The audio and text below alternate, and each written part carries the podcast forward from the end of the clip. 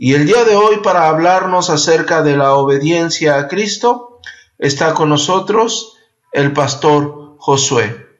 Pastor, Dios le bendiga. Hola querido pastor, Dios le bendiga. Saludos también a todos los que están conectados en esta hora, orándole al Señor que estos programas, esta serie sea de gran beneficio para la iglesia del Señor.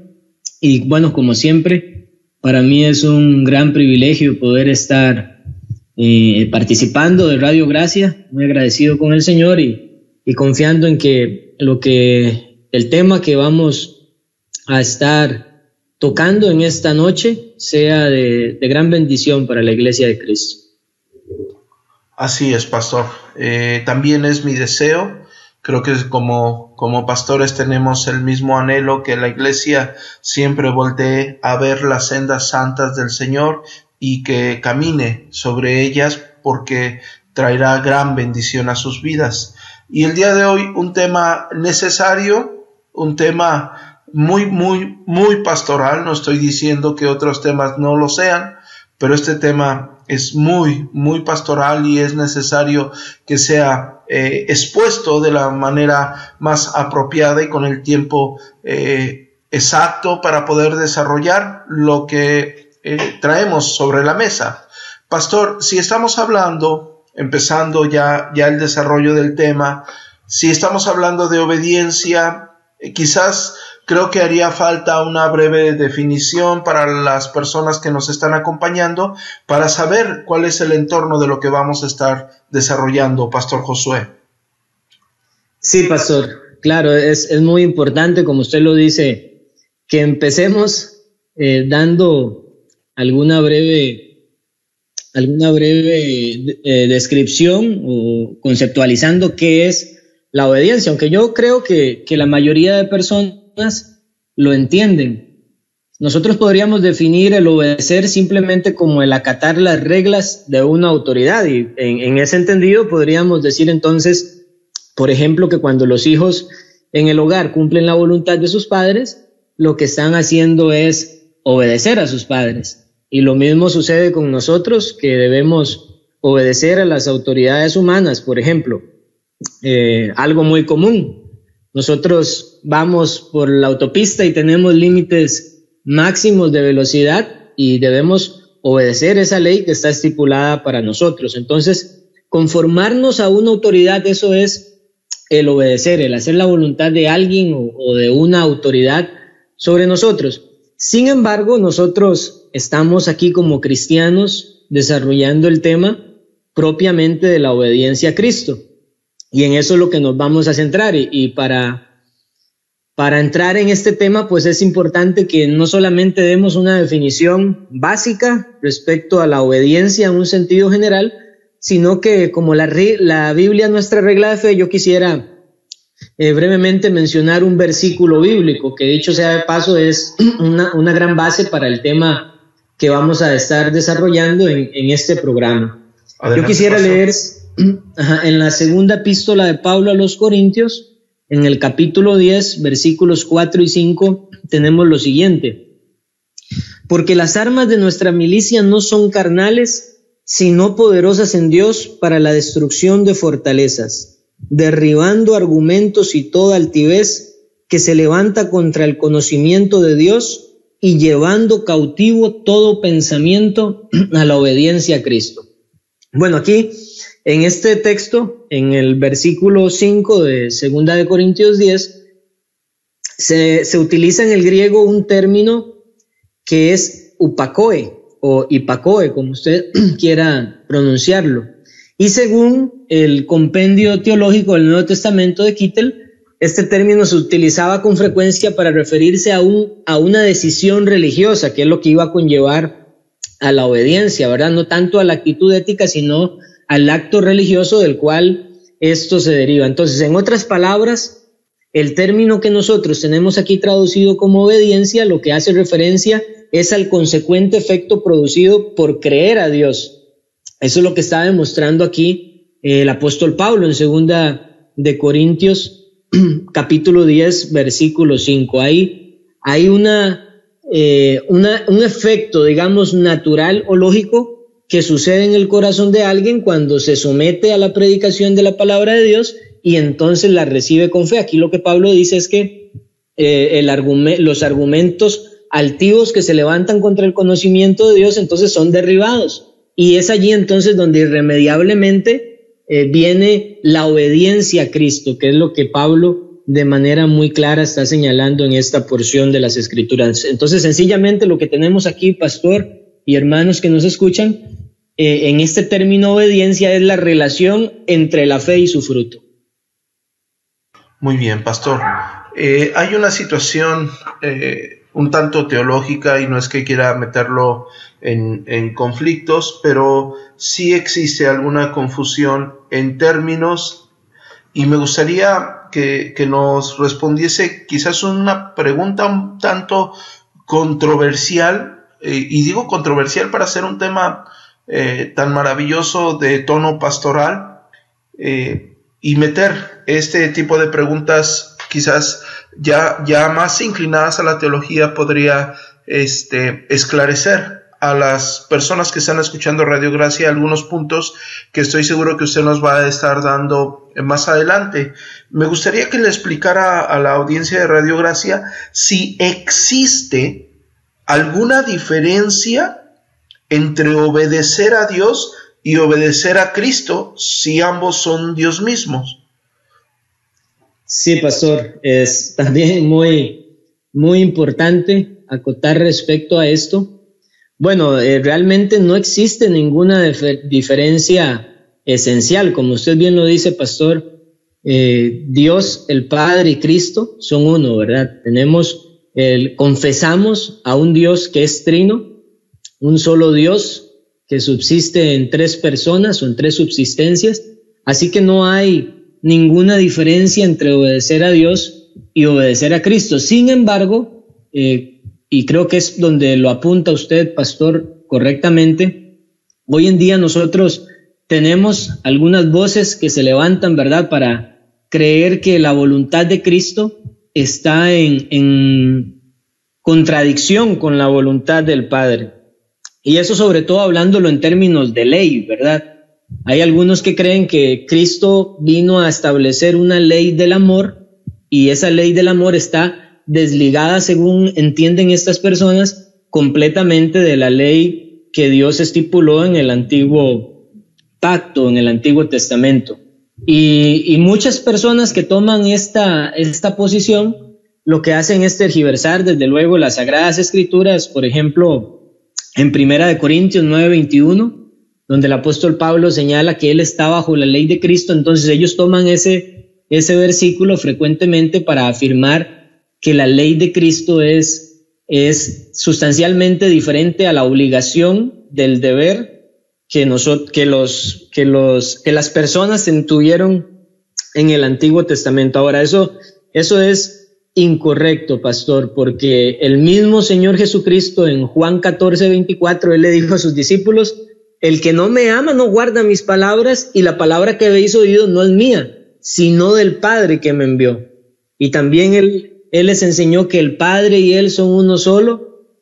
Cuando sus discípulos le preguntaron, enséñanos al Padre, y él les respondió, hace tanto tiempo que estoy con vosotros y me decís, enséñanos al Padre. Entonces, eh, debemos entender, debemos entender y, tenerlo muy en claro. Cristo tiene la misma o está en armonía su voluntad con la voluntad del Padre. Todo lo que Él enseñó fue lo que escuchó del Padre y eso fue lo que Él vino a exponer. Ahora, tal vez pueda surgir una duda respecto al, al tema que se le ha dado a este programa, ¿verdad? Alguien podría preguntarse, bueno, ¿por qué no hablar de obediencia a Dios? ¿Por qué de manera específica hablar de obediencia a Cristo? Y, esto claramente, como lo he explicado, no es porque entendamos que haya una voluntad discordante entre el Padre y el Hijo, sino más bien porque la voluntad del Padre, o más bien el Padre en su voluntad, fue el que levantó a Cristo como nuestro profeta, como nuestro sacerdote y como nuestro rey. Esto es la voluntad del Padre la que hizo esto. Él había anunciado que iba a levantar profeta en medio del pueblo como Moisés y este profeta es el Señor Jesucristo. Así que cuando nosotros hablamos de la obediencia a Cristo, cuando yo hablo de obediencia a Cristo, lo que hago simplemente es tratar de ser más preciso en el enfoque especial de la obra de redención que Dios ha venido a llevar a cabo. Porque fue el mismo Padre quien señaló a Cristo como su Hijo amado. Por ejemplo, en Mateo eh, 17:5, fue el Padre el que, el que le dijo a los discípulos, este es mi Hijo amado en el que yo tengo complacencia, a Él oíd. Y es, es la voluntad de Dios para nosotros que escuchemos a Cristo como nuestro profeta y es el Padre el que lo designó también a, a Cristo el mediador con un nombre que es sobre todo nombre. Como dice Filipenses eh, capítulo 2, los versículos 9 al 11, dice que Dios, el Padre, le dio un nombre que es sobre todo nombre para que ante Cristo se doble toda rodilla y que toda lengua confiese que Jesucristo es el Señor. Y de manera específica, pastor, nos dice Filipenses, para gloria de Dios Padre. Así que nosotros podemos decir que obedecer a Dios es obedecer a Cristo. O podríamos decir que al obedecer a Cristo nosotros estamos obedeciendo a Dios Padre. Pero el propósito, reitero, es poner a la persona de Cristo donde Dios el Padre le ha puesto, que es en el centro. Y por eso es también que eh, el apóstol Pablo, de manera muy precisa, en Filipenses 1.21, él, él exclama, porque para mí el vivir es Cristo. Es que ese es el centro de nuestras vidas, Cristo. Ahora uno podría preguntarse, ¿por qué Pablo no dijo, para mí el vivir es Dios? Porque lo encierra desde, en sus mismas palabras de decir, para mí el vivir es Cristo. Esto en esencia es es reconocer que vivimos para el Dios Trino. Pero entonces el punto es poner a Cristo en el centro y, no, pastor, no existe diferencia entre la voluntad de Cristo y la voluntad de Dios, el Padre. Muy bien, pastor. Eh, pastor, y bajo el mismo tono tenemos dos palabras en común, eh, o usadas comúnmente, mejor dicho, una disculpa, y que, y que por lo regular parece una muletilla en cuestiones prácticos, pero me gustaría que, pudiese aclarar la situación que podría traer algún conflicto entre eh, canalizar la obediencia o la diferencia entre la obediencia a Cristo y la sumisión a Cristo. Sí, pastor.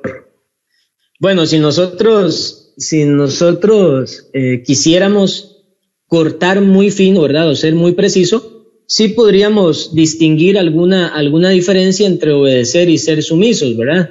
Porque ser, ser sumiso nos señala no solamente el acto de, de obedecer la voluntad de una autoridad, sino que además requiere una actitud correcta hacia aquello a quien nosotros nos, nos sometemos, ¿verdad? Y tiene que ver sobre todo con algo voluntario, es como una disposición de corazón.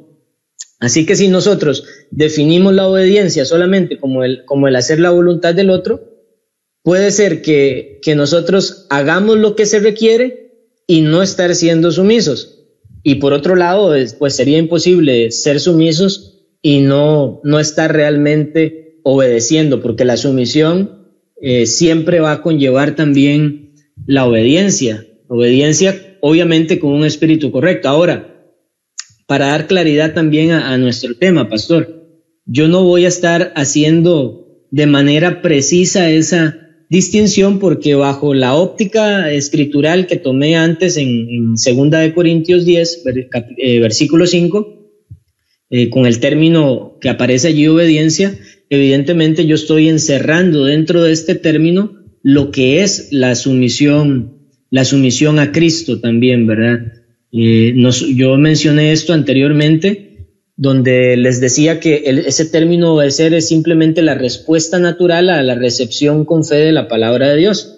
Así que espero que eso sí quede claro. En algunas ocasiones puede ser que hable de obediencia, en otras tal vez pueda llegar a utilizar la palabra sumisión, pero dentro de este concepto de obediencia estamos encerrando absolutamente todas las cosas, porque Estamos hablando de manera específica una vez más de la obediencia a Cristo.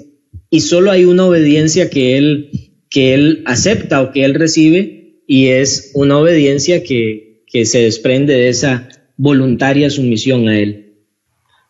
Muy bien, pastor. Eh, gracias por la aclaración. Pastor, ya que nos, nos introdujo y nos dio conceptos y nos, y nos mostró eh, lo que la escritura enseña en el Antiguo Testamento y el Nuevo Testamento y la relación y cómo podemos enfocar esto. Y, la audiencia de Radio Gracia creo que con esto ya tiene un panorama de qué estamos hablando eh, en términos generales acerca de, de obedecer a Cristo, de estar sumisos a Cristo, pero el punto que yo creo es donde empieza la exhortación y que, y que me gustaría mucho que se quedara plasmado en la tabla del corazón de aquellos que nos están escuchando, porque es, es algo muy necesario. Pastor, ¿qué debe llevar a un cristiano a vivir una vida de obediencia? ¿Qué es lo que lo debe de llevar a vivir una vida de obediencia a Cristo, pastor? Sí, pastor. Bueno, para responder esto, eh, primeramente quisiera establecer algo. La palabra de Dios eh, evidentemente debe llevar a todos los hombres en el mundo entero a obedecer, pues es la revelación de Dios, es la autoridad de todo hombre, crea o no crea, sigue siendo las sagradas escrituras esa, esa regla o ese marco de la revelación de Dios que nosotros, a la cual nosotros debemos estar sujetos. Porque el hecho, el simple hecho de que Dios sea Dios requiere nuestra completa obediencia. Así que, eh, en un sentido, nosotros podríamos decir que el ser de Dios es la razón fundamental para la cual, por la cual también los cristianos entonces debemos someternos a Dios. Sin embargo, el principio de fe que nosotros abrazamos en el Evangelio es lo que nos señala a nosotros los cristianos que obedecemos por la fe que obra por el amor. Y esto es lo que Pablo eh, menciona en Gálatas 5, 6.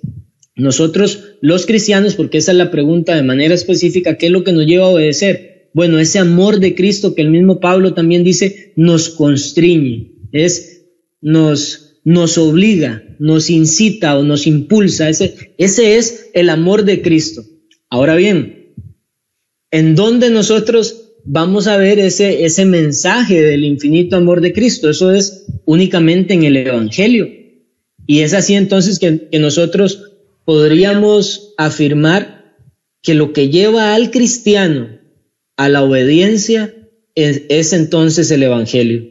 Podemos ver el Evangelio como, como ese motor de nuestra vida que nos recuerda cada día ese grande amor con que Dios nos ha amado a nosotros. Y solo el hecho de pensar en esto ya nos inunda de, inunda el corazón de tan grande gratitud, creo yo, eso es algo que, solamente el Evangelio puede hacer en nosotros, porque nos recuerda también, pastor, y eh, ese precio tan grande de nuestra salvación. Yo creo que nosotros somos muy ingratos. A veces los cristianos olvidamos porque nos enfocamos en que nuestra salvación eh, es, es gratuita en Cristo, es decir, no se nos exige nada, no se nos ponen condiciones previas para que nosotros podamos ser salvos y entonces nosotros recibimos una salvación gratuita, pero olvidamos frecuentemente que la salvación, que fue gratuita para nosotros, tuvo un costo muy grande para el Señor Jesucristo, porque Él cargó el precio, cargó eh, el peso, perdón, de nuestros pecados. Él llevó un sufrimiento que nosotros seríamos incapaces de haber podido sobrellevar y eso es lo que nosotros eh, nos recordamos continuamente en el Evangelio, aquella ofrenda por nuestro pecado, ese sustituto muriendo por nosotros en la cruz. Y es también entonces el Evangelio, como le mencionaba antes eh, Pablo eh, señalándole a los filipenses que Dios ha puesto a Cristo como Señor y eso es lo que nos afirma a nosotros también el Evangelio. Entonces, digo esto, pastor, para, para tratar de ser también más preciso, porque nosotros podríamos eh, de manera sencilla decir, bueno, ¿qué nos lleva entonces a obedecer? La palabra de Dios, porque es nuestra regla, es nuestra guía, ella nos va a guiar a la obediencia. Sin embargo, eh, debemos también distinguir lo que conforma la palabra de Dios. Y ciertamente tal vez esto es un poco más, más eh, técnico o teológico, pero es importante que nosotros lo entendamos. Hoy en día es muy fácil argumentar que el Evangelio es toda la Biblia. Pero eso no es así. Nosotros tenemos en toda la Biblia toda la palabra de Dios y la distinguimos entre ley y evangelio. Y aunque estos, estos conceptos siempre van a caminar juntos, no son lo mismo. Y, por eso debemos hablar del evangelio como lo que nos lleva a nosotros los cristianos a obedecer a Dios. ¿Por qué? Porque la ley no nos puede a, nosotros hacer aptos para la obediencia, porque la ley es débil en, en, la carne. La ley no puede cambiar nuestro corazón para que nosotros entonces vayamos sumisos a Dios. Es cierto, la ley puede refrenarnos del pecado y puede servir, como dice Pablo a los Gálatas, también como un ayo para llevarnos a nuestro Salvador, es decir, para llevarnos a Cristo. Pero la ley no tiene ningún efecto en sí mismo contra nuestra disposición incorrecta, ese corazón de piedra endurecido por el pecado ante Dios. Y lo único que puede cambiar nuestra mentalidad llena de altivez y argumentos que se levantan en contra de Dios es el Evangelio, esas armas de la milicia del apóstol Pablo, que no eran carnales, sino poderosas en Dios para la destrucción de fortalezas. Y es el Evangelio lo que toma el Espíritu de Dios para obrar en la vida, en el interior de una persona y entonces llevarlo a la obediencia a Cristo. Y reitero, esa obediencia implica un sometimiento voluntario, genuino, delante de Dios. Y, solo después entonces de que el Evangelio obró en la vida de una persona, es que nosotros por experiencia podemos ver que el Evangelio nos devuelve a nosotros a la ley de Dios para conformarnos a esa regla de vida. Entonces, es la única manera en la que podríamos decir que la palabra de Dios en su totalidad nos puede mover a la obediencia. No porque la ley en sí mismo nos pueda llevar, sino porque el Evangelio nos impulsa por ese amor que nos anuncia de Cristo, de lo que Él hizo por nosotros, y entonces nosotros, como dice la Escritura, vamos a poder vivir como es digno del Evangelio. Y, a manera de, ilustración, quizás, e incluso de advertencia, Dado este, este error al entender que el evangelio, el evangelio, como toda la palabra de Dios, es que hoy es muy fácil, por lo menos aquí en Costa Rica, pastor, no sé si, si en México resultará igual, pero aquí es muy fácil escuchar o muy frecuente escuchar a personas que profesan fe en Cristo pensar que el Evangelio ya no debe ser anunciado, ya no, ya no debe ser anunciado a los que dicen ser creyentes, que eso es solo para los que están perdidos. Pero si, si nosotros excluimos al Evangelio de la ecuación de nuestra vida, no tenemos absolutamente nada, estaríamos completamente vacíos. Y esos, esos errores de pensamiento se dan primero porque es muy probable que esas personas no hayan comprendido realmente el Evangelio o si no, pues tienen una, están en una situación muy grave, ¿verdad? Y, evidentemente, si no se están exponiendo continuamente al Evangelio, es con toda probabilidad lo que están viviendo es una vida eh, sin mucho fruto y sin mucho agradecimiento delante de Dios. Dentro de lo que usted nos está desarrollando, quizás ya en la práctica suena un, poco difícil, o es un poco difícil llevar a cabo. Eh, ¿Cómo, cómo podríamos eh, argumentar el, el, tiempo? Es decir, cuándo el creyente debe de llevar a cabo esta obediencia al Señor, porque lo decimos muy fácil, es, es bastante eh, sencillo invitar en cierta forma a obedecer al Señor o a someterse al Señor, y regularmente en la práctica cuesta bastante trabajo porque no queda en claro, creo yo, cuándo es que el creyente debe de obedecer al Señor. Sí, bueno, eh, eh, la pregunta, ¿cuándo el creyente debe, ser, debe obedecer al Señor? Tiene una respuesta eh, sencilla, ¿verdad? Es cierto que no lo podemos ver de manera explícita en la Biblia, como algunos quisieran, que diga la escritura, en todo momento el cristiano tiene que obedecer a Dios, pero sí dice obedecer como hijos amados a Dios. Entonces eso es en todo tiempo. O sea, no hay un momento en la vida del cristiano, hablando del cristiano de manera específica, pero esto es también aplicable a, toda, a todo ser humano creado por el Señor, ¿verdad? Pero No hay momento en nuestra vida, pastor, que nosotros podamos decir, hoy yo no quiero hacer la voluntad de Dios, hoy yo no quiero someterme a Cristo. Y, y, esto es importante tratarlo, y sobre todo porque vemos a muchas personas hoy en día, muchísimas personas, que pretenden moverse no por el principio de esa obediencia que, que el Evangelio de Cristo trae a nuestras vidas, sino más bien por sentimentalismo. O sea, tenemos a, aquellos que profesan fe diciendo que, que solamente si sienten hacer algo de parte del Señor, entonces se van a someter desgraciadamente, a Dios. Desgraciadamente, sí. Le escucho, pastor, disculpe. Sí. No, le, escucho, sí. tenemos a muchos cre tenemos a muchos creyentes pensando de esa manera, ¿verdad? Es como todo lo hacen de manera muy mística.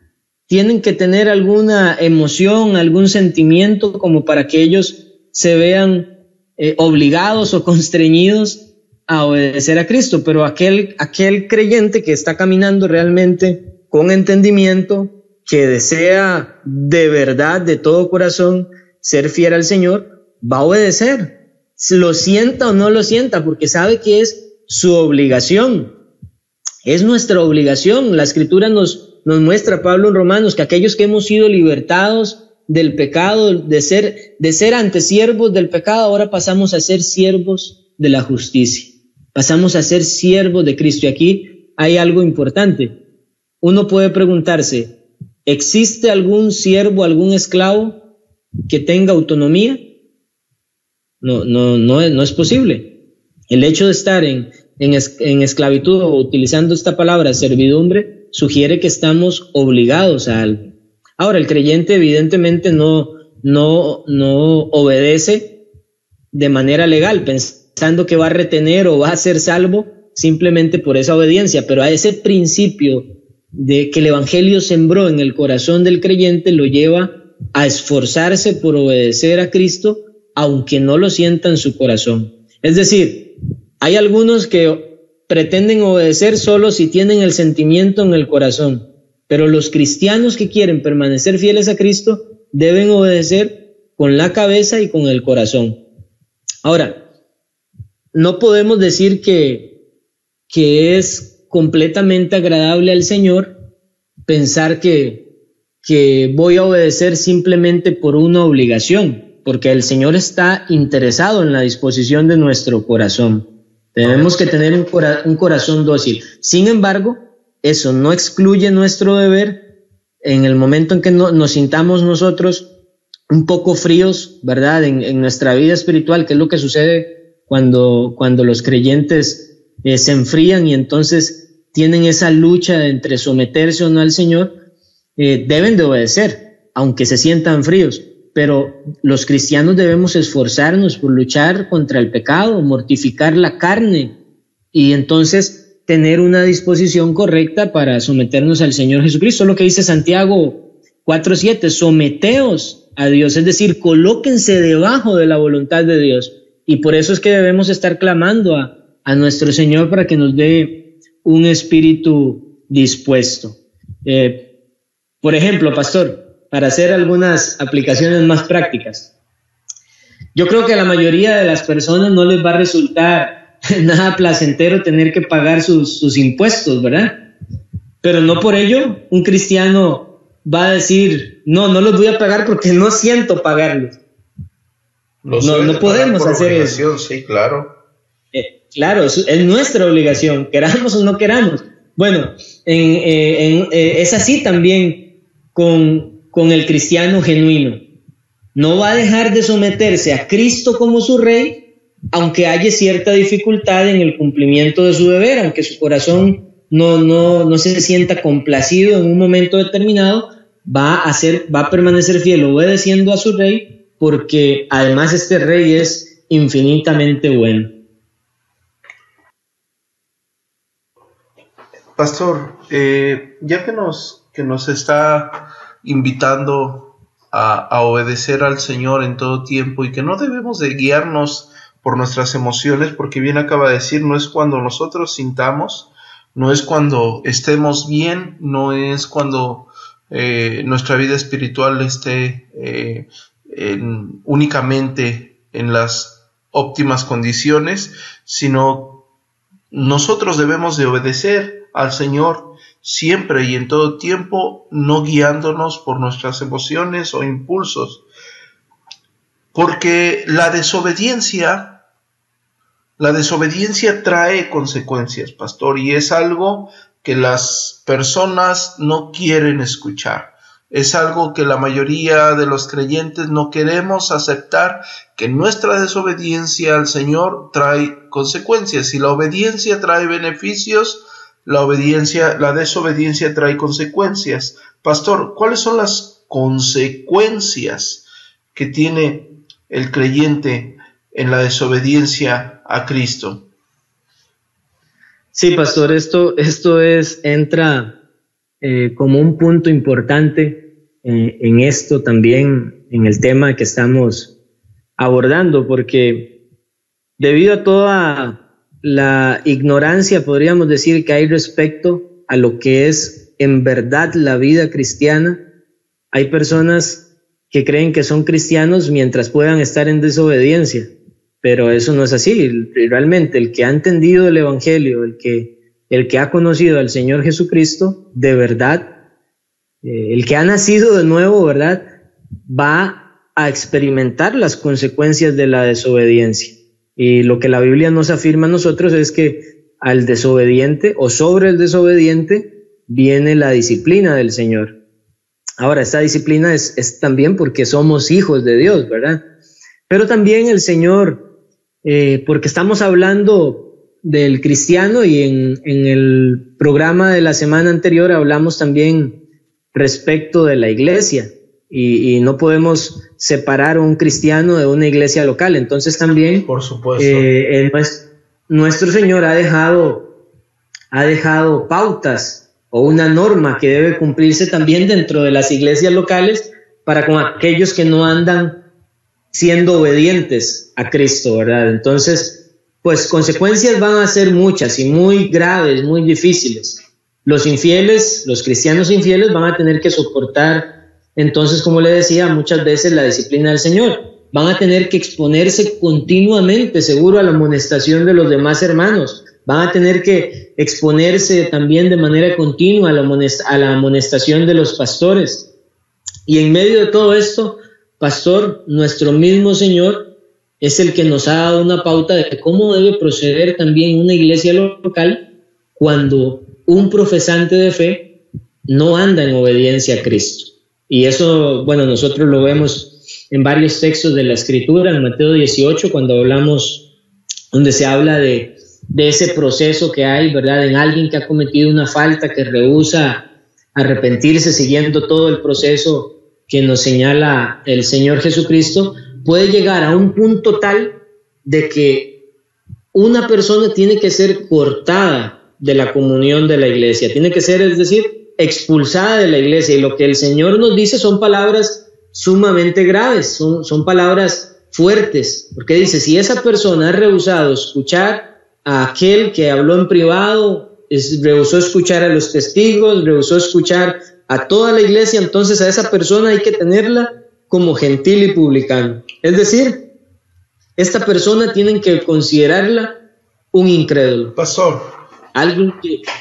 Pastor, disculpe que le interrumpa. E, e, esto que usted está, está diciendo eh, es, es muy importante porque hay muchos lugares donde no conocen esto y no conocen el procedimiento del cual usted nos está hablando, ¿no? Eh, bajo las consecuencias, ¿no? Porque hay desobediencia, hay que reprender esa desobediencia al Señor. Eh, claro, con amor, con, el deseo de restaurar al hermano. Siempre, siempre debe de existir el, amor del creyente o la misericordia del, creyente a fin de, restaurar a aquel hermano. Nosotros como pastores lo sabemos, eh, querido pastor. Sabemos que cuando existe una situación difícil, lo que nosotros queremos es tenderle la mano al hermano porque sabemos, sabemos que él, él se está lastimando con el pecado. Sabemos que si alguien está sufriendo El creyente, el creyente genuino sufre, sufre al ofender a su Señor, sufre al, al, ir en contra de su voluntad y, los deseos de su carne maltratan por completo su ser. Eh, nosotros lo sabemos, entonces al, al, hacerlo queremos tenderle la mano a un hermano a fin de que pueda restaurar su vida espiritual. Pero hay muchas personas que no saben este proceso que usted nos está diciendo, pastor, y, si no es molestia, me gustaría que lo detallara. ¿Por qué le digo? Porque en el contexto en el cual el Señor permite crecer a varias iglesias que yo conozco, la mayoría viene de iglesias eh, de un tono carismático, de un tono eh, eh, pentecostal. Y desgraciadamente, pastor, no sé cómo es allá en Costa Rica, pero acá en México sí existe un, un porcentaje alto de iglesias un tanto sectarias, pastor. Un tanto sectarias a tal grado de, de, de, si el hermano hizo esto, inmediatamente le dejan de hablar a la persona, inmediatamente lo, lo, tachan de no creyente sin hacer o sin haber hecho ese procedimiento tan saludable del cual usted nos está hablando. Pastor, le voy a pedir que, nos regale un poquito más de su tiempo y que le explique a la audiencia este, este, este procedimiento que está en la escritura, pastor. Claro, pastor, voy a, voy a citar eh, en Mateo, Mateo 18, a partir del versículo 15 es lo que nosotros tenemos aquí registrado. Dice, por tanto, si tu hermano peca contra ti, ve y repréndele estando tú y él solos. Si te oyere, has ganado a tu hermano. Mas si no te oyere, toma un contigo a uno o dos, para que en boca de dos o tres testigos conste toda palabra.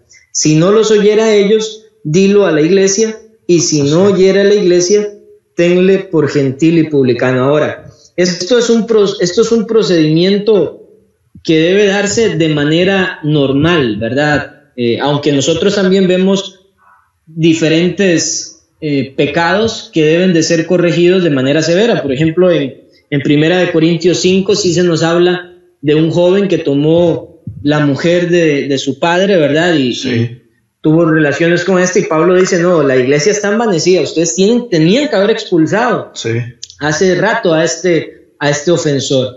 Pero no todos los casos son así, es muy importante entonces, pastor, lo que usted apunta, porque primero, ¿Cuál es la actitud? La actitud es de lo señala, pastor. Siga adelante, por favor. Sí, la actitud es de amor. Cuando, cuando una iglesia va a aplicar una disciplina bíblica que es algo mandado por Cristo, debe hacerlo en el espíritu correcto. Entonces, ese, ese espíritu es el amor, como usted antes bien lo señalaba. Nosotros deseamos la restauración de la persona que ha profesado fe en el Señor Jesucristo. Cuando una iglesia cumple con el mandato del Señor, no está pecando a no amar, más bien está amando en conformidad a la justicia de Dios. Es tristemente cierto que se pueden cometer, se pueden cometer varios, varios agravios en medio de esto, y por lo cual cada iglesia tiene que, tiene que suplicar la sabiduría del Señor cuando debe hacer esto. Pero hay principios antes de llegar a, una expulsión, porque a veces también se tiende a creer que cuando se habla de disciplina, eclesiástica, ¿verdad?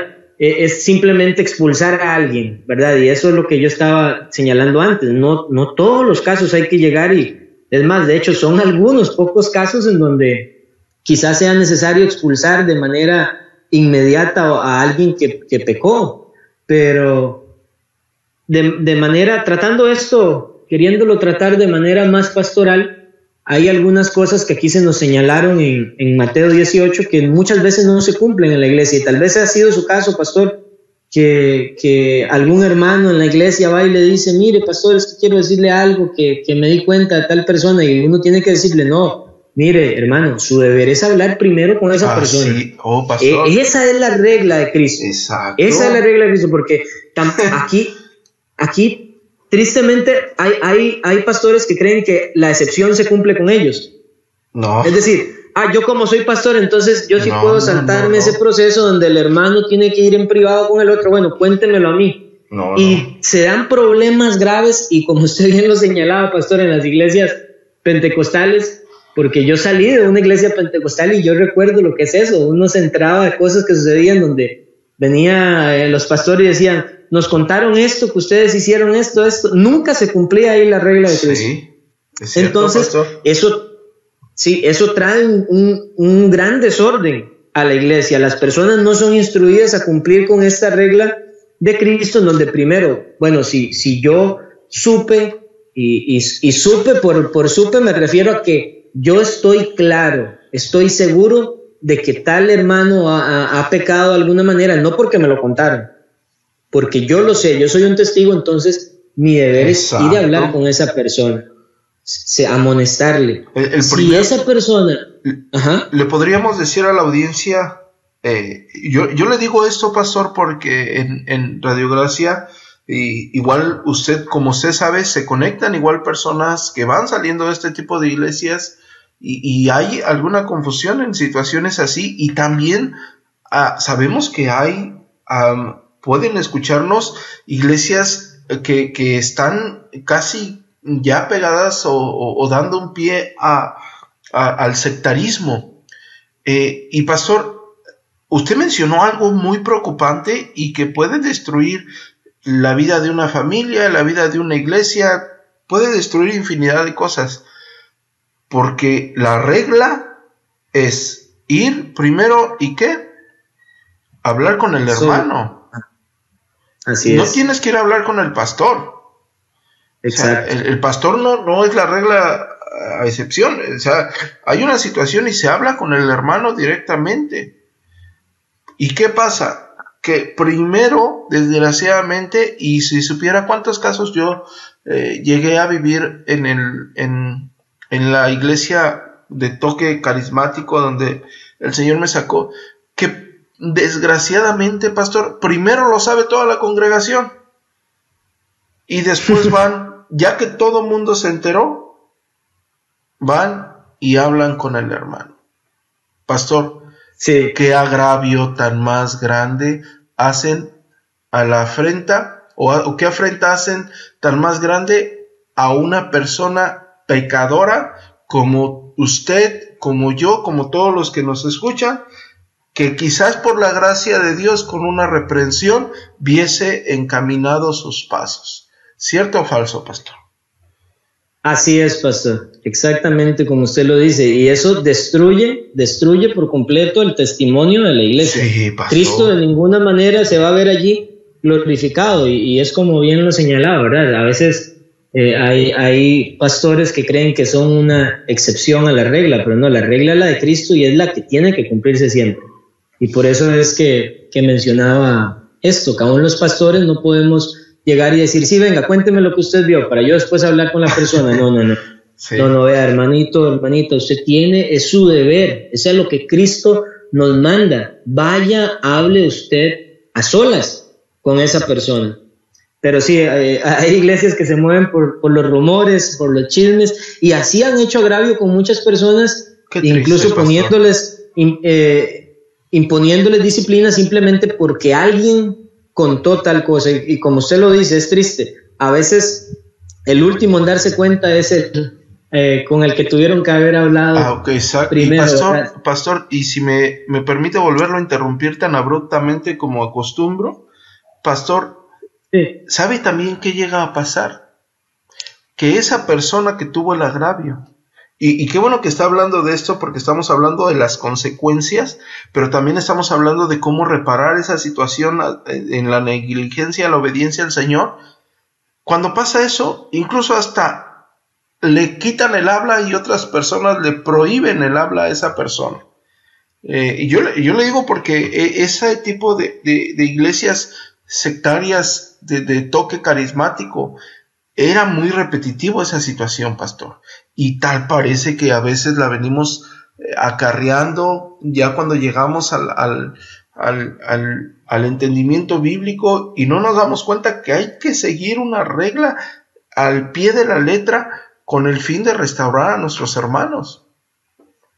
Así es, pastor. Y, y eso, cuando se da eso, sí es, es una cuestión de sectarismo, ¿verdad? Cuando ya se le corta incluso eh, la comunión en la esfera de lo civil. Ya eso es, eso es algo eh, que no es bíblico, ¿verdad? Eso, eh, para nada, ya eso es, eso es sectario. Sí, claro. Pero se agravia de tal manera y lo que nosotros debemos de considerar, no solo los pastores, que tenemos que liderar los procesos disciplinarios y velar para que todo se dé de la, de la mejor manera, sino toda la iglesia en su conjunto tiene que saber que son almas preciosas a los ojos del Señor y que muchos de esos son verdaderos cristianos.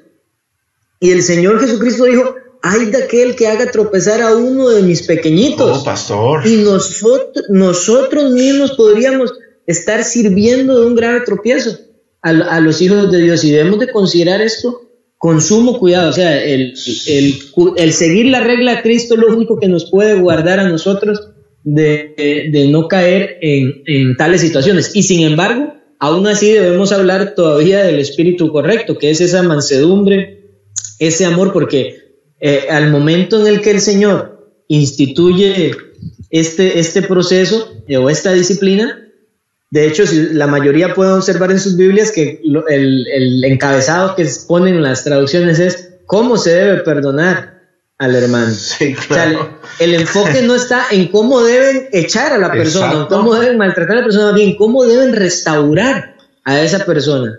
Ese es el enfoque. Entonces también tenemos que tener allí eh, un, un, espíritu correcto, ¿verdad? Pastor, Pero, si, si, me, si me sí. permite eh, volverlo a interrumpir, eh, con sí, esto que, que, usted menciona, Pastor, quiero eh, dar, darle un, una pequeña experiencia que un servidor tuvo tocante un grupo de personas cuando empezaba el, el, el movimiento de la reforma hace, eh, bueno, cuando a mí me tocó el, el trabajo ya pastoral, eh, hace cinco años, seis años, y estas personas escuchaban a los predicadores más famosos que, que, que en ese momento estaban eh, si bien no completamente reformados, estaban, estaban exponiendo algunas de las doctrinas de la reforma y quizás se estaba inclinando a ese, a ese toque rígido de, de, exhortar, de exhortar, que venían de las iglesias carismáticas donde no se les hablaba del pecado,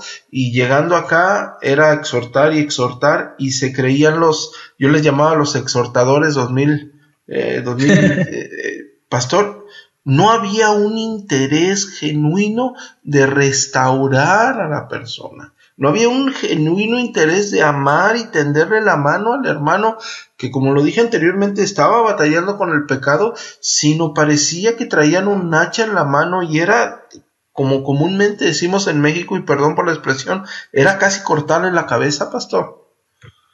Sí, qué terrible. Y eso, ese no es el ejemplo que nosotros vemos, vemos de Cristo es el, el ejemplo de Cristo más bien y lo que se nos habla de Cristo es de una mansedumbre, de, bondad, de misericordia y, nosotros nos decimos cristianos, lo que estamos diciendo es que somos seguidores de, de Jesús, vamos a actuar como Jesús y muchas veces eso no es lo que se ve dentro de, una congregación, ¿verdad? Como usted dice, son, son hacheros, ¿verdad? Solamente quieren cortar, quieren cortar. Y, y, no, no es lo que nosotros vemos en la escritura. Y eso frecuentemente pasa cuando nos ponemos como jueces de las intenciones del corazón y creemos que tenemos la autoridad que solamente tiene Cristo. Así es. Y, y debemos de tener muchísimo cuidado. debemos de tener muchísimo cuidado y, y ser misericordiosos, pero sí, como cristianos, entender que tenemos una regla que cumplir. Y y bueno, eh, siguiendo en el punto de la pregunta de, de los, las consecuencias, las consecuencias pasó. Del, del, ajá, de la desobediencia, entonces eh, hablaba de que esto, esto es algo que el desobediente tiene que llegar a pasar, ¿verdad? O puede llegar a pasar una disciplina eh, fuerte, eclesiástica, por no querer doblegar su carne y, y someterse de todo corazón a Cristo. Y esto llega, porque cuando una iglesia atraviesa un proceso como este es doloroso. Claro. Eso es algo doloroso. Cada, sí, que sí, los, los miembros se duelen cuando otro que, que, era miembro debió ser separado, cuando otro está en aflicción a causa de tropezar en el pecado. Entonces, hay consecuencias para el individuo como tal, pero hay también consecuencias para la iglesia de la cual esa persona forma parte. Claro. Y, a, más de eso también eh, podemos hablar de, consecuencias eh, más en el plano individual del ofensor, ¿verdad? O el que ha cometido el agravio, o el que se está conduciendo en desobediencia, sin fidelidad.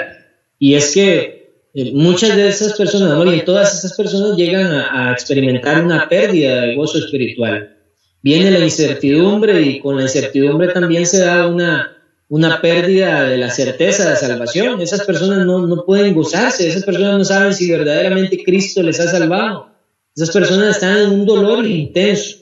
Y esto repercute obviamente también en una vida eh, llena, llena de temor, ¿verdad? Porque cuando nosotros estamos en desobediencia, la conciencia, pastor, queda gravemente dañada. Y, y todo lo que acontece en nuestra vida lo vamos a ver como aquella mano de ira de Dios que está sobre nosotros y, no hay ningún disfrute de la vida espiritual, no hay absolutamente nada de eso. Y, lo que es peor, no se puede contemplar la misericordia de Dios, esa misericordia abundante. Entonces, eh, obviamente, una persona así va a ser una, presa fácil de Satanás. Le, va a tentar facilito, va, va rápidamente a querer sembrar incredulidad respecto a Dios, a su persona, a quien es Él, que Él es misericordioso y lento para la ira, pero cuando, un, cuando una persona anda en desobediencia va a perder toda esa seguridad que, tenía anteriormente en el Señor.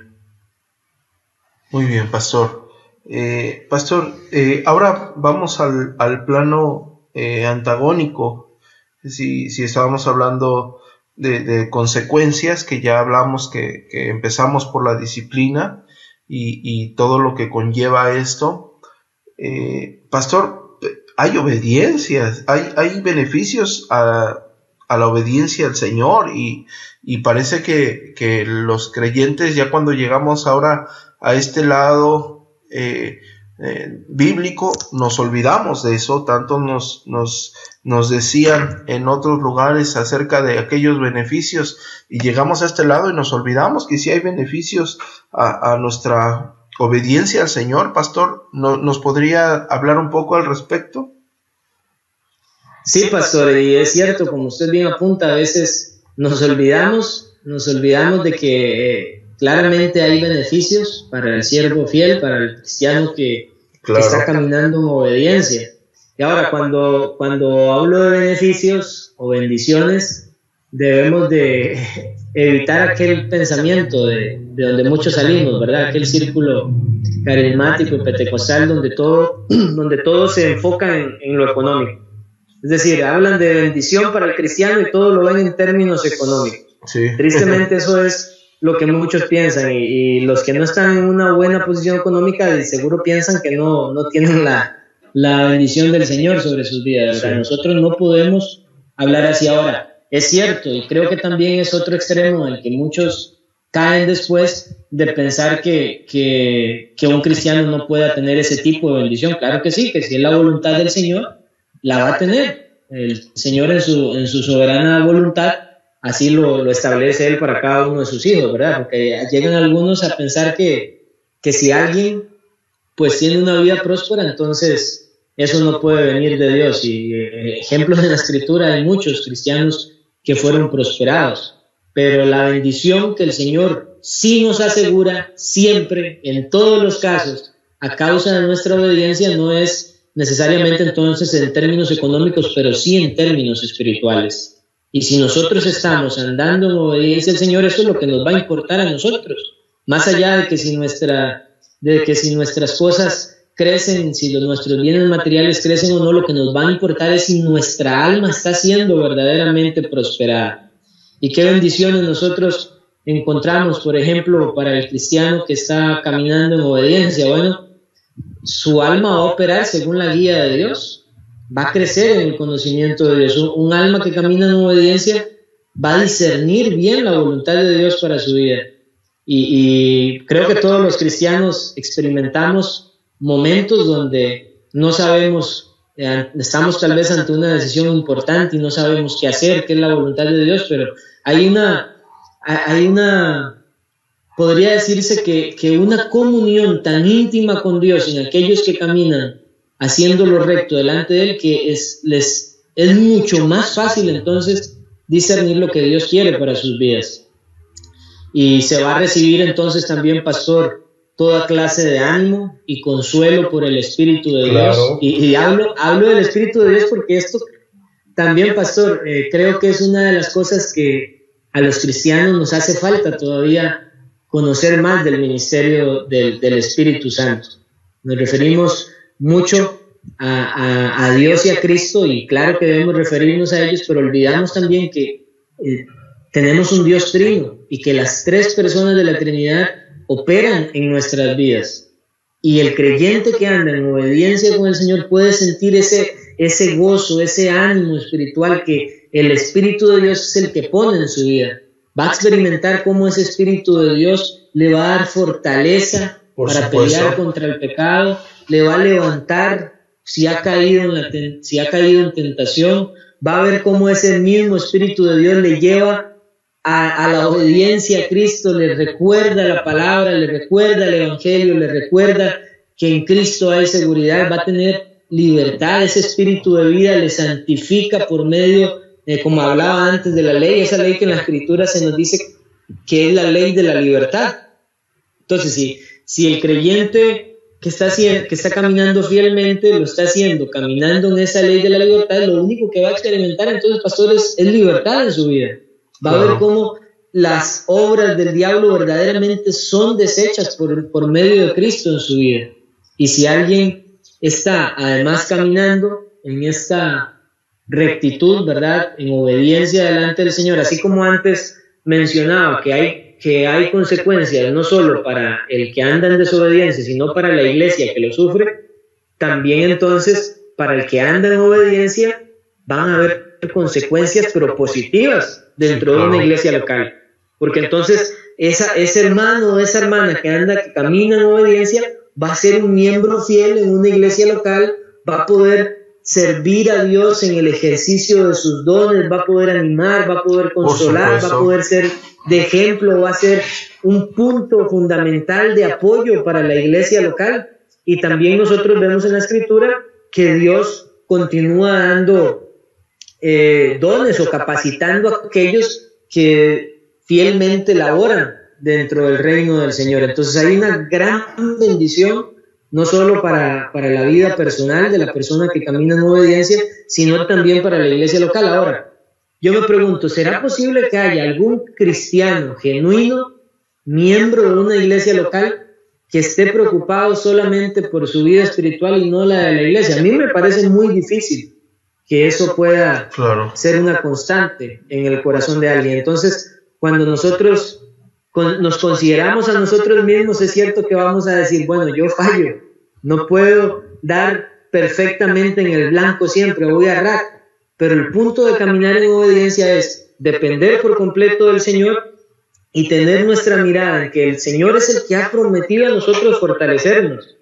porque Él es el que el que pone en nosotros el querer como el hacer en su buena voluntad.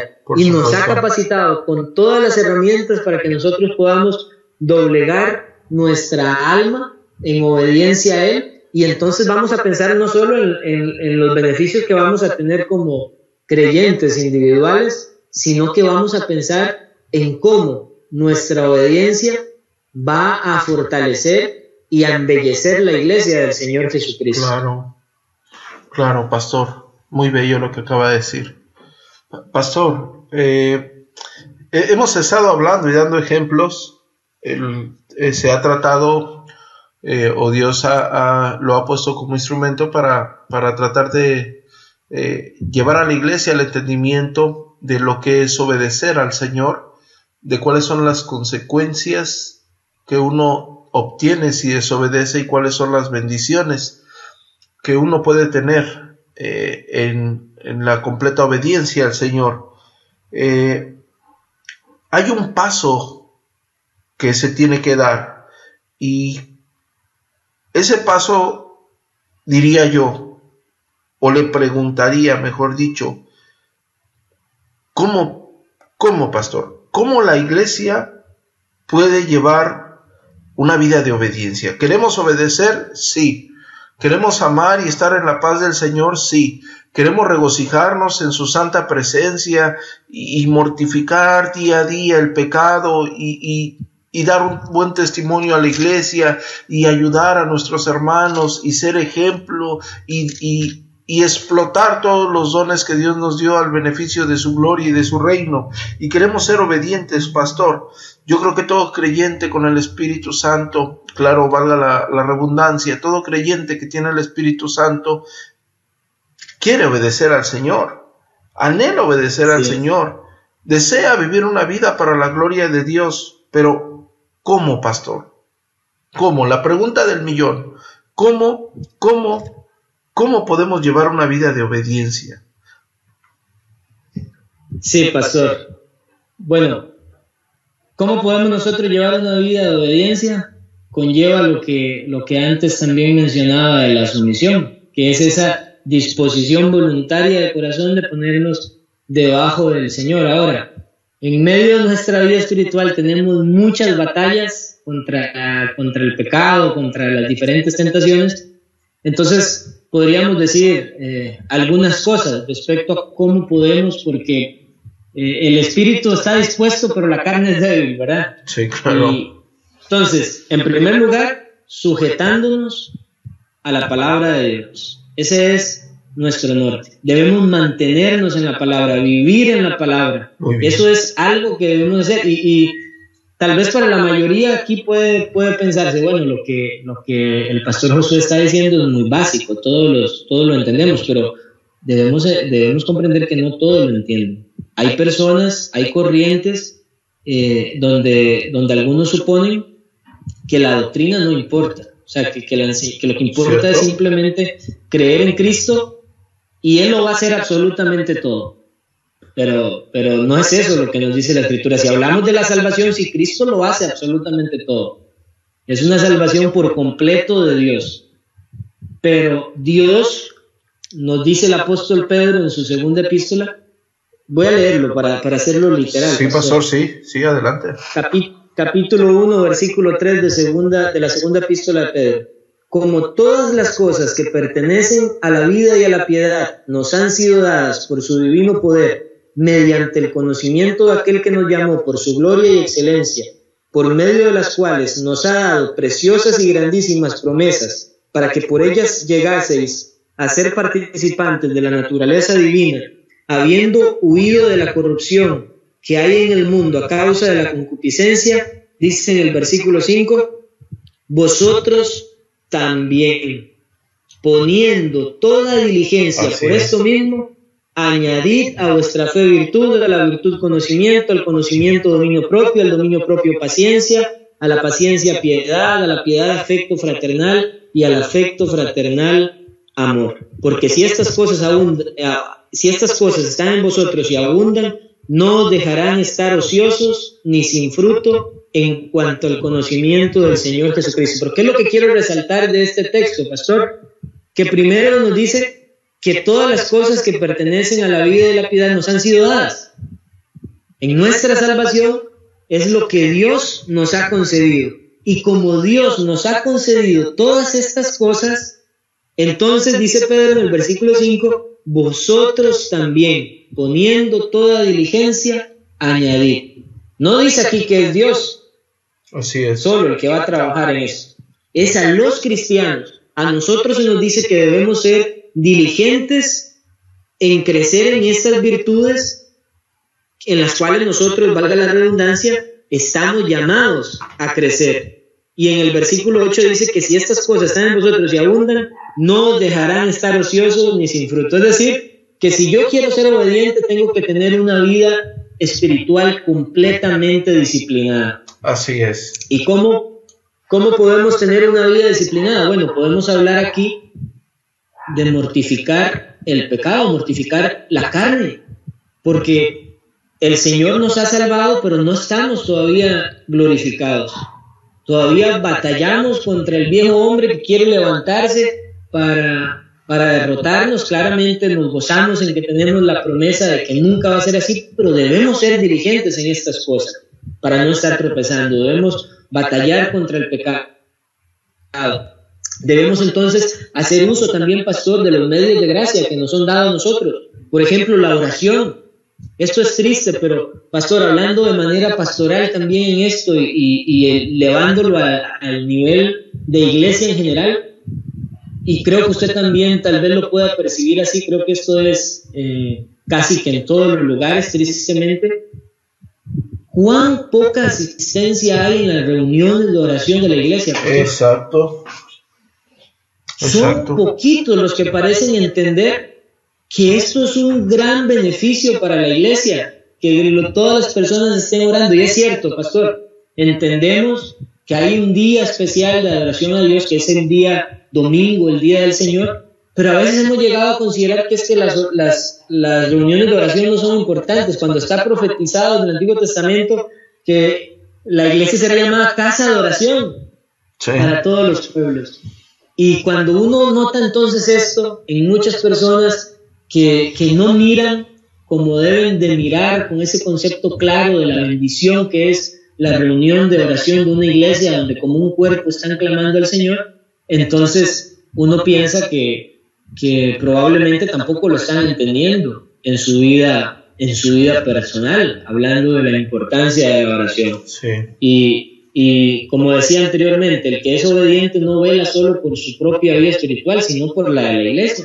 Y eso nos llevaría a nosotros entonces a clamar con, como un solo cuerpo, con todos nuestros demás hermanos. Y bueno, eh, creo que, que esto es lo que debería ser más bien eh, lo mejor en nosotros, pastor, como lo es la oración, creo que seguiremos siendo toda nuestra vida deficientes en ella es, es como nuestra respiración y sin embargo seguimos siendo deficientes. Yo, yo lo pienso como que eh, creo que la mayoría han sentido en alguna ocasión cómo se, se tranca una fosa nasal y es incómodo estar respirando mal.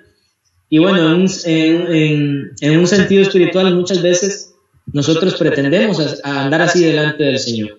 Así es. Sin, con, con poca oración y eso va a dificultar entonces una vida de obediencia, porque eh, la oración no tiene el propósito de cambiar. Sí, la oración no tiene el propósito de cambiar los planes del Señor, sino más bien es un medio que se nos ha dado a nosotros para poder nosotros conformarnos también a la voluntad del Señor, dependiendo de él, hágase tu voluntad. Claro. Después podemos hablar también, pastor, eh, como lo decía antes, a nivel general, sujetándonos a la palabra, eh, estar leyendo la escritura. Pero cuando hablo de leer la escritura no es esa práctica que muchos tienen hoy en día. a mí me daba, me daba este, risa, ¿verdad? Pero, pero al mismo tiempo, eh, una vez que, que vi un anuncio, decía la Biblia para los, creo que era un libro que decía la Biblia para las personas con poco tiempo. Algo así. Y yo digo, qué terrible esto, da gracia, pero también da pesar de pensar que, que, la Biblia es como cualquier otro libro que yo puedo llegar y leer y voy a hacer mi, mi, voy a cumplir con una obligación de leer uno o dos capítulos diarios, pero lo leí listo. No, no me interesó si los entendí, no, no me interesó escudriñarla más a fondo y no me interesó la debida meditación en la escritura.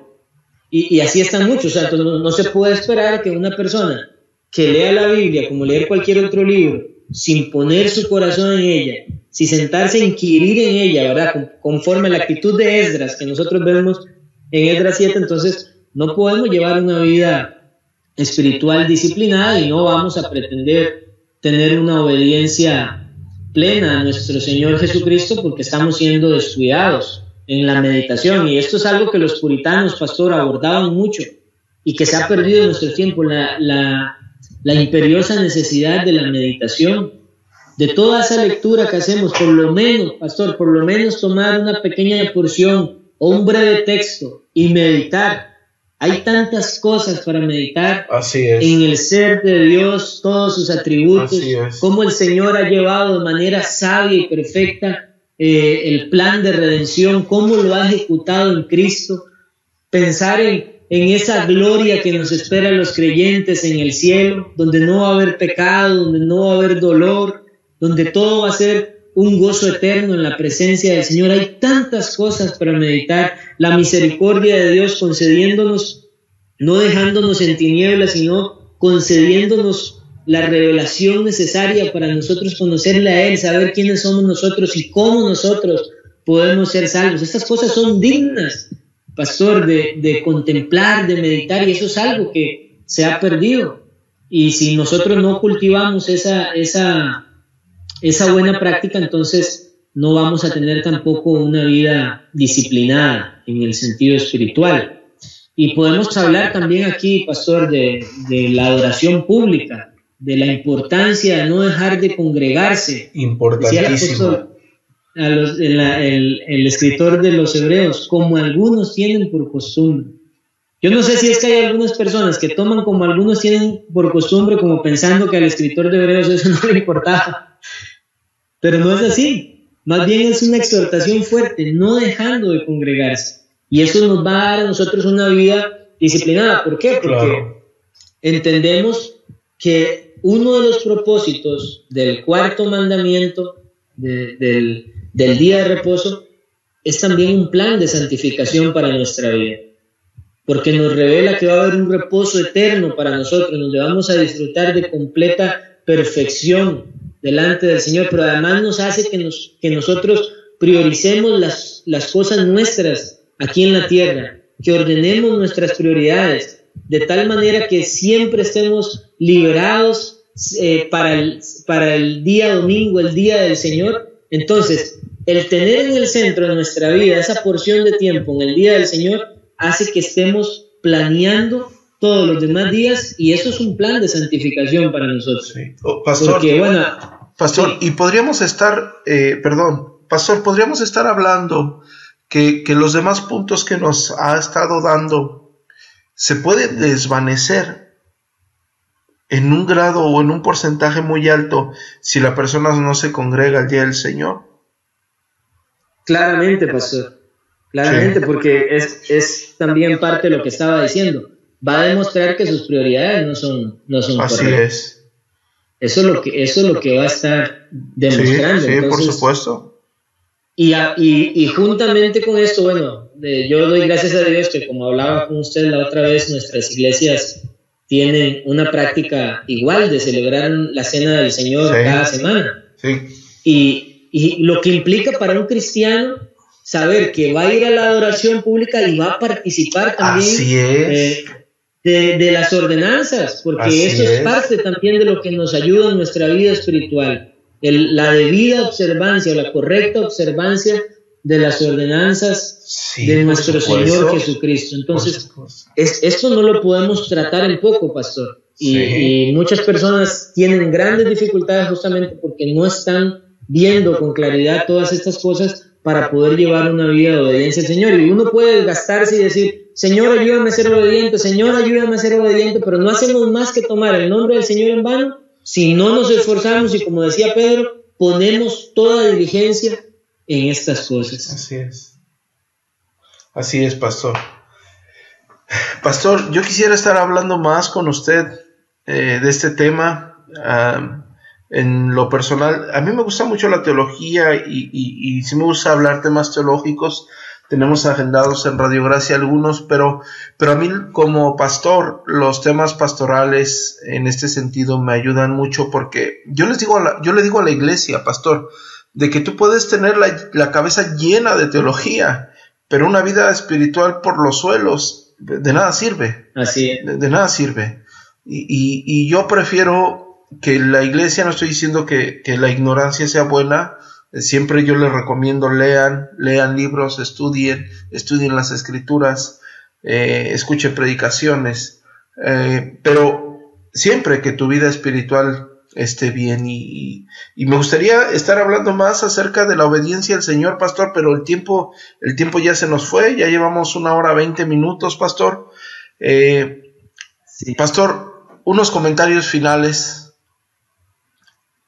Sí, pastor. Este, bueno, también desde una perspectiva muy pastoral, quisiera poder animar a, quienes nos están escuchando a que se esfuercen, a que pongan su diligencia, todo su empeño de verdad en esta vida espiritual, pero no haciéndolo como separados de Dios, no, rogándola, o sea, siendo dependientes de nuestro Señor, porque Él es el que nos ha prometido que estas cosas están disponibles para nosotros. Con nuestra salvación Él nos ha dado estas, todas estas herramientas necesarias para que nosotros podamos seguir creciendo y como usted bien lo decía, pastor, todo este crecimiento, porque antes hacía mención de, de las escrituras, sujetarnos a las escrituras, la práctica de memorizar las escrituras es muy importante. Eh, animo a las personas que la memoricen. ¿Por qué? Porque como usted bien lo dice, pastor, uno puede tener el conocimiento, una mente completamente informada, pero un corazón muerto o vacío. Así es. no lo pudo haber hecho mejor, pastor. Lo que requiere también esta marca de un fiel siervo del Señor, lo que es la obediencia a Cristo, requiere que nuestro conocimiento abunde. El conocimiento de Cristo abunde no en nuestra mente solamente, sino en nuestros corazones, para animarnos unos a otros, estimularnos los, unos a otros, mientras la palabra de Cristo abunde en nuestros corazones. Y, y solo para hacer una señalización que creo que puede ser oportuna, pastor, trayendo a colación el, tema de la semana anterior. Evidentemente hay una gran relación entre el tema que, vimos en el, programa pasado. La disposición para escuchar la palabra del Señor. Claro, porque necesitamos esa actitud mansa para recibir la palabra. Entonces, el propósito por el cual nosotros debemos de estudiar, debemos de escudriñar, si queremos abundar en conocimiento de la escritura o conocimiento teológico, el propósito debe ser tener a Cristo en el centro de todo. Porque eso es, o sea, si queremos vivir bien, informémonos bien de la escritura, pero apliquemos bien esta escritura. Entonces ese es el propósito, rogarle al Espíritu que aplique la palabra en nuestros corazones según nuestras necesidades y que nosotros entonces podamos glorificar al Señor en todas las cosas. Así es, pastor. Eh, completamente de acuerdo. Pastor, ahorita que, usted estaba eh, mencionando el, hecho de, ayudar y de exhortar a nuestros hermanos y, la relación que, usted bien hizo acerca del programa anterior de eh, mm, que hablamos de un, de un siervo fiel y estructuramos la relación, bueno, la disposición para escuchar la palabra y ahorita hablamos de la obediencia. Se me vino a la mente, pastor, el, em, nuestra confesión de Londres en el, en el capítulo 1, el párrafo 8, donde está, eh, eh, los redactores están hablando de la necesidad ya al final del párrafo 8 de la necesidad de la traducción de la escritura. Y ellos dicen eh, tomando, tomando o citando o tomando en cuenta Colosenses capítulo 3 versículo 16, ellos dicen que, el fin o el propósito de que las escrituras estén en, nuestro idioma actual, no nuestro idioma común, es que al la palabra morar abundantemente en todos, nosotros podamos adorarle de una forma aceptable al Señor, Así es. Y podamos tener el consuelo de esa esperanza tan gloriosa que nos ha delegado. Eh, me, estaba acordando ahorita, pastor, que, usted me estaba hablando al respecto.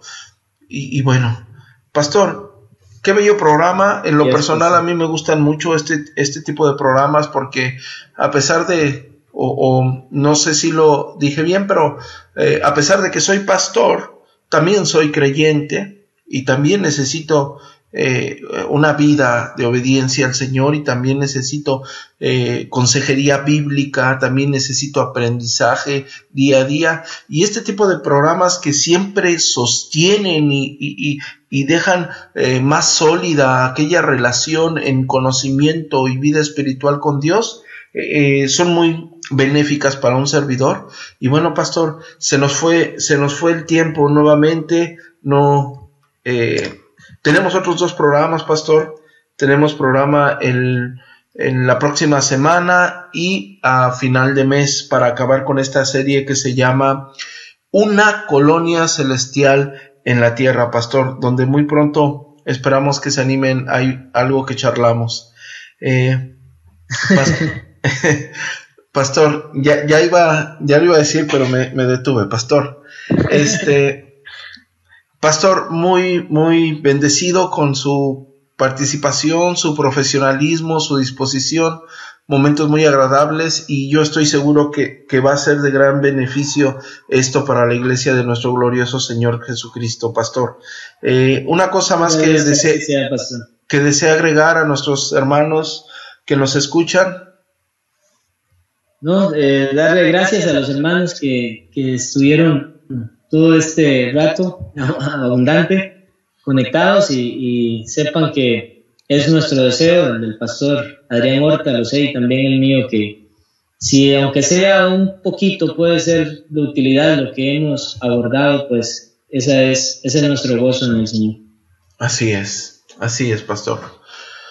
Eh, antes de despedirnos, queridos hermanos y pastor, eh, les quiero recordar que las series en Radio Gracia van a, eh, van a seguir. Tenemos la serie con, perdón, tenemos la serie con el pastor Josué y pensamos, si el Señor nos permite, la vamos a concluir en enero.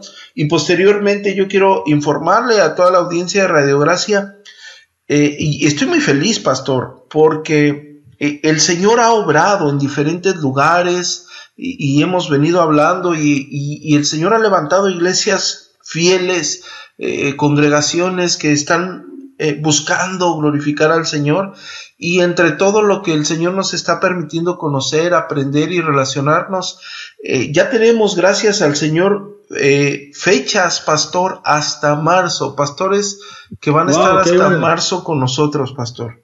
¿sí? Y hay otros, pastor, hay otros que, que eh, aún no les he dado tema, pastor, con eso le digo todo. Y, muy dispuestos. De, hecho, las únicas series van a ser la de usted y la del pastor Roosevelt. Y de aquí en adelante nos toca, los demás pastores nos tocan tema por tema. Eh, o sea, eh, sí son bastantes pastores. Y estamos muy felices. Bueno, estoy muy feliz, pastor porque... Gloria al Señor. Sí, claro, pastor, claro. Muy feliz, eh, esperando que, el Señor use este medio para, para poder eh, eh, distribuir doctrina a la iglesia, presentar ministerios que, que, pueden beneficiar además hermanos en diferentes lugares, hermanos que no tienen un lugar donde congregarse porque no conocen iglesias, puedan identificar una sana y bueno, cosas que ya hemos hablado, pastor. Bueno, esa es una, una de las notificaciones, Pastor, muy felices. Otra, a la audiencia en general, tenemos en, en, la iglesia Bautista Reformada Gracia en, en Ciudad Obregón, Sonora, se está haciendo un estudio diario de la Confesión Bautista de Fe de Londres. Ese estudio dura aproximadamente cinco minutos. El fin de este, de este estudio es conocer la confesión en un año como, como aquellos eh, eh, eh, implementos donde se lee la Biblia en un año, pastor. Aquí es que conozcamos la confesión en un año y, y clases diarias de cinco minutos y las estamos subiendo a un canal que tiene la iglesia, un canal de YouTube. Por si alguien cree que puede beneficiarle este, este estudio, bueno, queremos, queremos decirlo. Y bueno, pastor, eh, le damos gracias por, por su participación, por su disposición y por el anhelo y deseo que tiene de edificar a la, a la Santa Iglesia de nuestro glorioso Señor Jesucristo, Pastor. Y gracias, Señor, bien, Pastor. A todos los que nos sintonizaron una vez más en esta emisora web, que la gracia de nuestro glorioso Señor Jesucristo esté con todos ustedes, que les conceda de su eh, suprema bondad, sabiduría y misericordia todos los días y que les brinde la capacidad de conducirnos en sus sendas de paz, verdad y justicia. De este lado del micrófono les saludó cordialmente el pastor Adrián Horta, transmitiendo en vivo desde Ciudad Obregón, Sonora, México por Fanpage Radio Gracia y en nuestra página web www.iglesiareformadagracia.com. Bendiciones totales.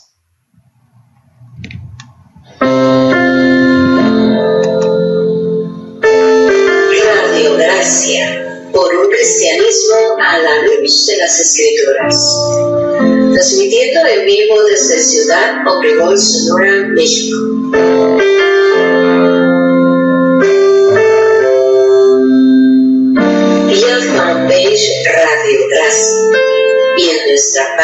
internet www.iglesiareformadagracia.com.